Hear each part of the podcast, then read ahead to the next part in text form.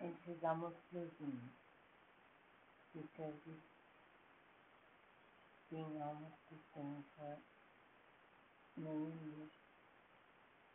She's not close to the people who work for her.